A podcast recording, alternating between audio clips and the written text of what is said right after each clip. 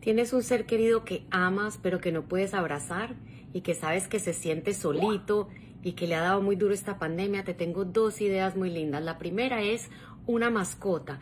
Cuando una persona soba una mascota, empieza a segregar oxitocina. Es la misma reacción que tiene el cuerpo cuando recibes un abrazo, ¿verdad?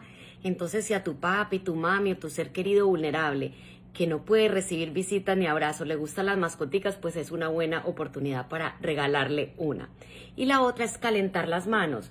Cuando tú tomas la mano de un ser querido, tu mano se calienta y tu sistema nervioso se calma pero se ha demostrado que calentar las manos tiene el mismo efecto. Entonces tú puedes hablar, por ejemplo, con tu mami por el celular y a la vez ambas se toman un chocolate caliente, un tecito de manzanilla caliente y sienten ese calor humano y todos los beneficios, ¿verdad? En la química del cuerpo de cuando le estás dando la mano a un ser querido.